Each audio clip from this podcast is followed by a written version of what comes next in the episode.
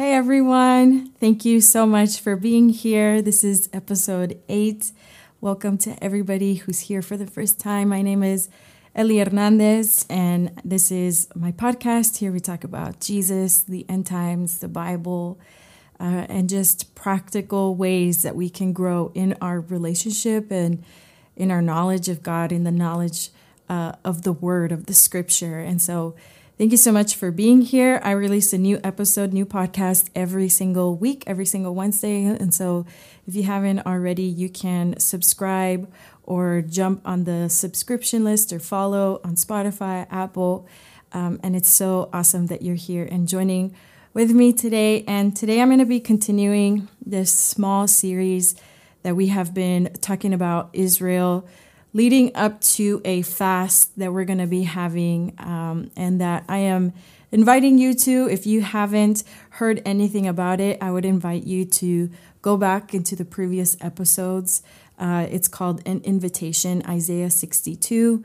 And there I explain a little bit more about this fast, and we're fasting for uh, people to be lifted up to pray for the salvation of Israel. And so I'm just following along with this, just like a small, I guess, like series, mini series, talking about what the Bible says about Israel, why they are important, and what's our part in God's story.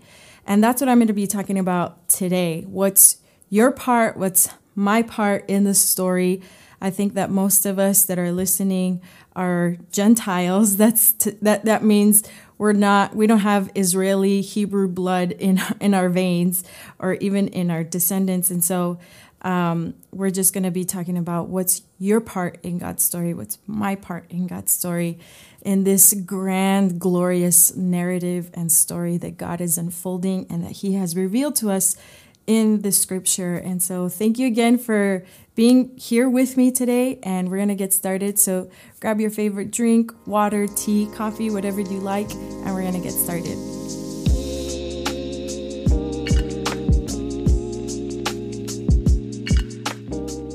All right. So, again, if you haven't listened to the previous episodes, I would totally recommend that you go and do so just for the sake of uh, you being able to follow along and have the full context. I'm just adding up and building upon each episode as we go along. And so, if you want to go back and listen to it, you can do so. Um, but today I'm going to be talking about a little bit of, like I said, our part in this story. And last week I talked about the covenants that God has made with mankind and with Israel specifically. And today, so I was basically going over the covenants and why they are important, how they reveal God's storyline, God's plan of redemption for humanity, but also for the earth and all of creation. Um, but now I'm going to be talking about what's our part in the story. Um, where are we? A lot of times we can find ourselves lost if we don't understand the storyline and maybe we understand the storyline but then our natural response is okay what do i do? Uh, where is my place here? And i shared this in the previous uh, like two previous episodes that we're not the center of the story. The lord is the center of the story and at the end of the day when we understand God's narrative in the Bible, what the Bible is unfolding of God's story in humanity and in through the Word, uh, we realize that all of this narrative and all of this story just exalts Jesus and puts him right in the center, the center place. And that's what we're going to be talking about today how Jesus exalts himself through our part, us just playing a, a little part in the story, Israel playing their part in the story, all of us playing our part in the story. And our part is crucial and it's valuable. And something that we need to understand is when the Apostle Paul talked about in Romans the hardening of the heart of Israel, that was part of God's plan. Part of God's plan was to harden the heart of Israel when Jesus came in his first coming. they did not receive the Messiah. Most of them did not receive the Messiah. A couple of them did. We see the apostles, we see a lot of people following Jesus. But even up to the end of his ministry, many were not following Jesus. They were offended with the thought of, this is our Messiah, the Messiah that was promised in Genesis, that was promised in Abraham, that we have, that the Lord has been promising to our nation and our people. He's going to die and he's not going to overtake Rome. Like we're still in in oppression, we're still dealing with conflict in our lives. How come he didn't make our lives better? And the Bible talks about the hardening of the heart of Israel. They did not receive their Messiah, Jesus. They, re- they did not receive him as the Son of God. But later on in the book of Romans, Paul talks about it so extensively. Romans 9, even up to uh, Romans chapter 9, up to chapter 12. And I would encourage you to go deep, reread them, go over it. There's so much depth in those uh, four chapters that we can learn about God's redemptive storyline. And Paul is the one that explains the hardening of the heart of Israel was actually part of God's plan because if they wouldn't have hardened their hearts, we wouldn't have been grafted in, meaning the Gentiles, the other nations that weren't part of the Israel nation, the people of God. We were grafted in for us to be able to receive salvation through faith in the sacrifice of Jesus. And that's a huge deal because Jesus even said in the Gospels, I came for the house of Israel. His purpose was to come and save his people, to come and fulfill the promises. Um, but part of that, God's narrative, it wasn't that he changed his mind all of a sudden. Oh, you know what? I'm going to let other people inside of this story and to be a part of salvation just because my people rejected me. The Lord already had this in mind since the very beginning. Again, if we go back to Abraham's the promise that God made Abraham, he says, I'm going to make you a blessing to the nations of the earth. So, how is God going to bless the nations of the earth if he was only going to come for the house of Israel? And so part of the Lord's plan was to harden the heart of Israel in order to the, for the gospel to spread throughout all the nations and everybody can receive the good news of Jesus. And that's why a lot of times in the church today, we don't talk about Israel because we have already made the assumption in our minds well, God has forgotten Israel. Israel didn't take opportunity of their time to receive their Messiah Actually, they crucified Jesus, so God forgot about them, but that's not true. Actually, that's what the apostle Paul is telling us as Gentiles and the Roman the Roman church, the church, the believers that were living in Rome.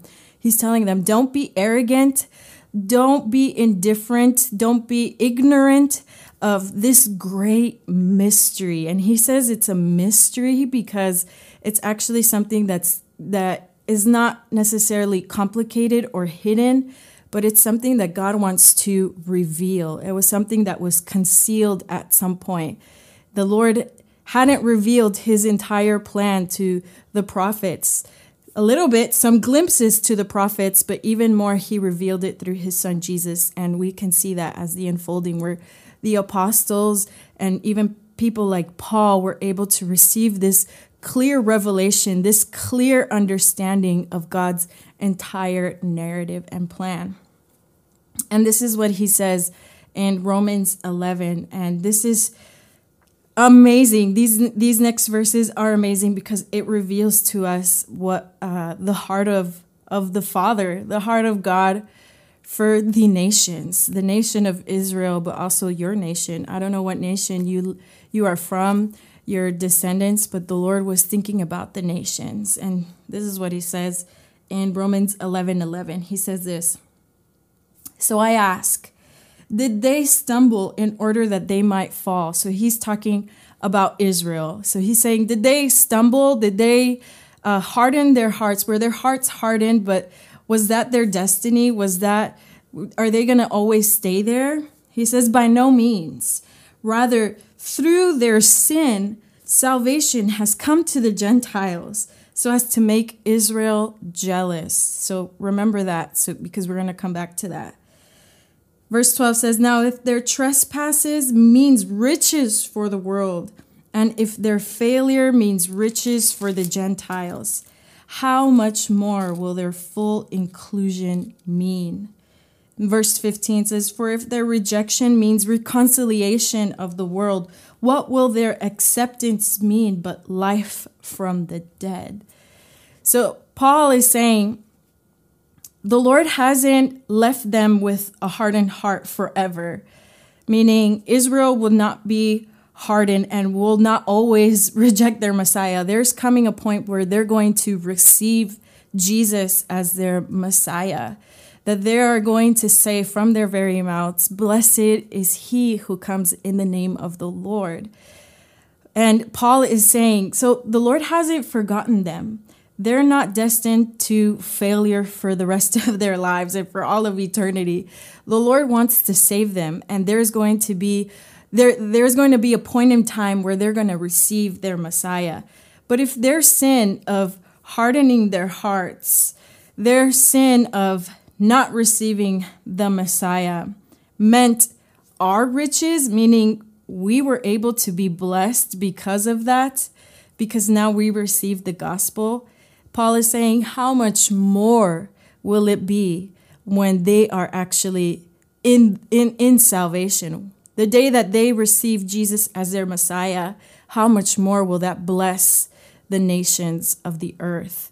And that's specifically talking about Jesus coming back. And we can see that in Matthew 23 when Jesus says, He's looking over Jerusalem and he's weeping in the inside of his heart, like his heart is broken and torn. And he's saying, Oh, Jerusalem, you have not received your prophets.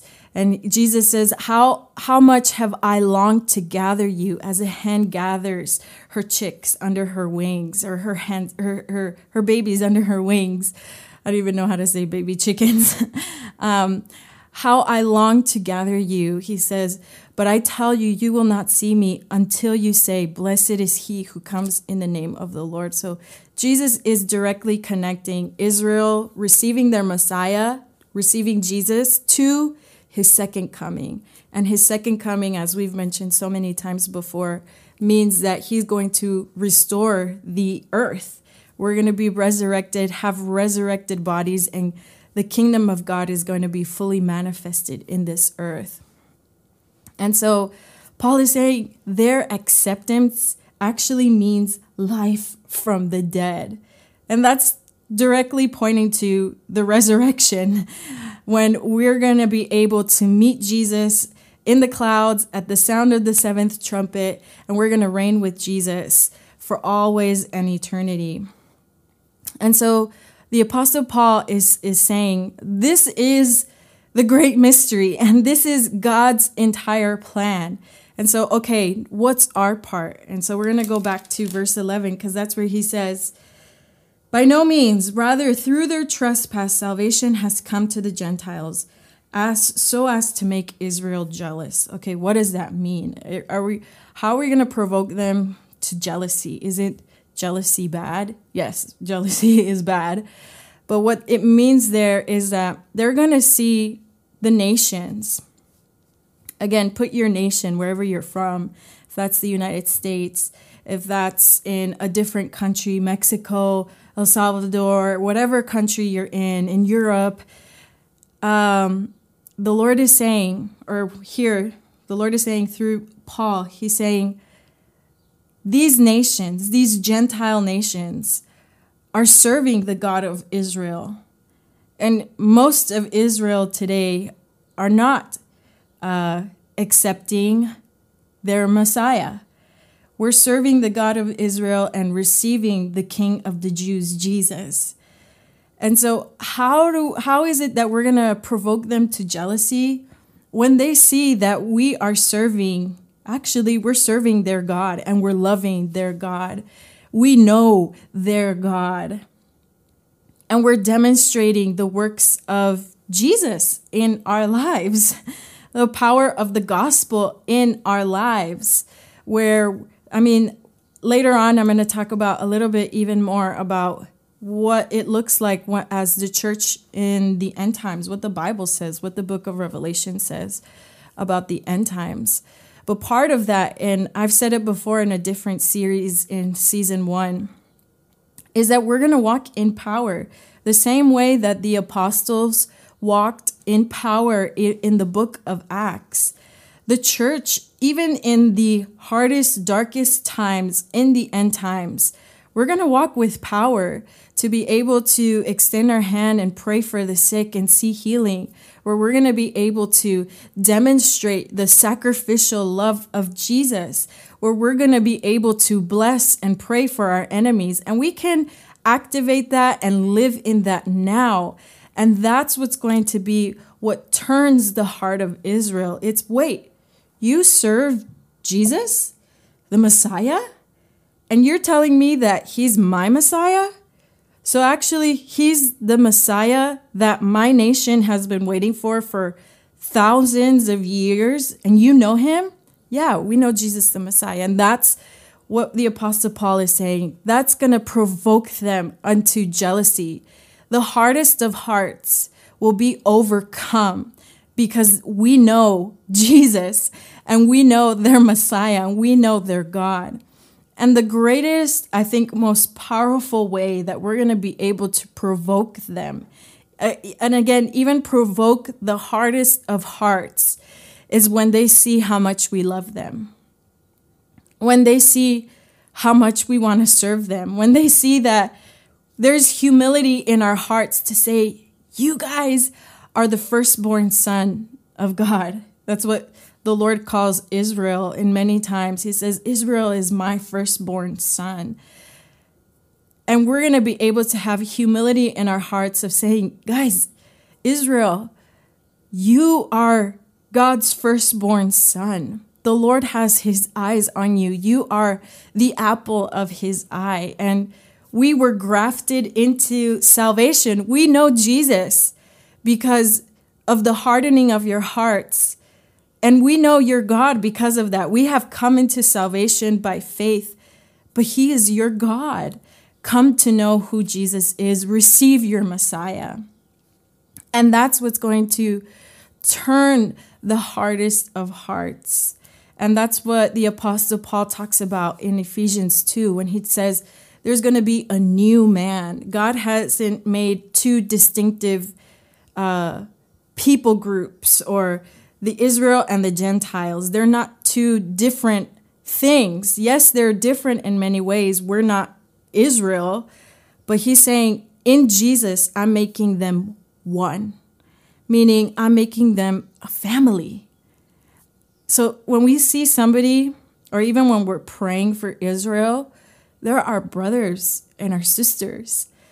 Um, we were hearing a testimony by somebody this week that um, she has a friend. So a friend has a friend, and this friend is uh, Israeli, and she doesn't believe in Jesus. Um, she doesn't even um, she she doesn't really even believe in God or anything like that. But she knows the stories of Torah and all of that. She's grown up with the customs and beliefs and this person, this friend from our community, tells her, We're going to be praying for you for 21 days, and we're going to be praying for your nation, for Israel. And they said she starts to weep and cry. She's like, She starts to weep and cry. You guys are going to pray for us? Why would you pray for us 21 days? What have we done to you? And I thought Christians hated us because they are blaming us for the crucifixion of Jesus. And she tells her, No, we love you. We're going to be praying for you. And I think that this is what overcomes the hardest of hearts it's the love of Jesus. When in toughest times, we demonstrate the love of Jesus to everyone, I mean, even to the lost, the lost people of Israel, even to just people all around us that don't know who Jesus is. What is it that overcomes them? It's the love of Jesus. When they don't expect you to love them, but you go low and you die to your ego, you die to your pride in order to show them the love of Jesus in your life. And I believe that's is, that is going to be how the hardest of hearts um, of the lost are going to turn to the Lord, and specifically the house of Israel, those who do not believe Jesus is their Messiah. They're going to believe when the church extends uh, our hand and say, "We love you, and we're gonna we're gonna love you to the end." And what is the greatest expression of love? Jesus said it in John 15, I believe, or is it 13, where he says, "There is no greater love than this, than someone who would lay down his life for his friend." Love isn't just something, "Hey, I love you." It's not just words or empty words or good intentions. Love is something that requires sacrifice and requires you to lay down your life for that person.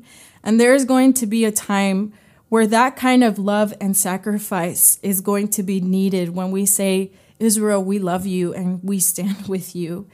Not in a political way, not in any other way. It's, it's just in a way of saying, Israel, we're going to lay down our lives for you because you are our brothers and our sisters.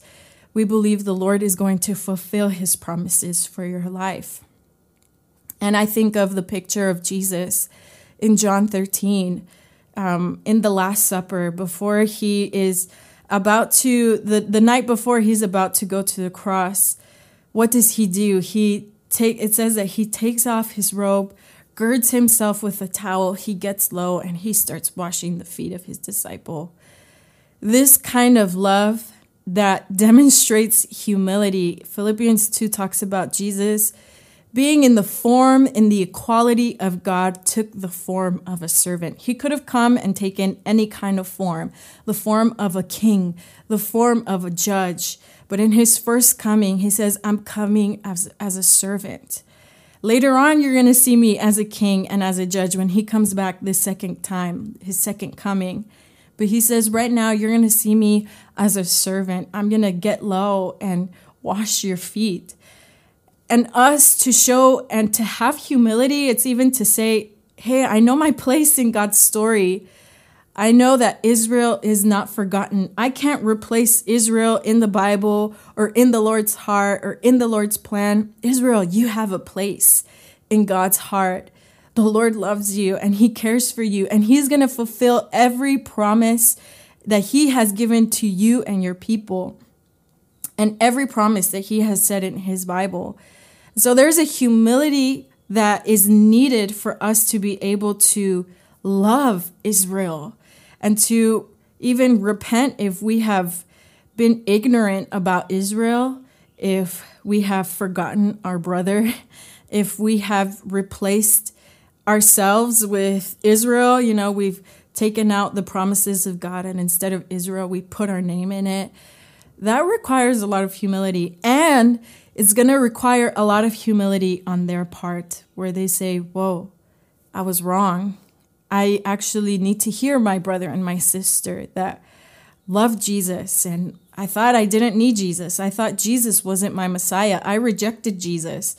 There's going to be a, a breaking of ego and of pride and of arrogance. And this is God's ultimate glorious plan that at the end of the day, he doesn't just get one nation, he gets the nations of the earth now in salvation through Jesus by faith.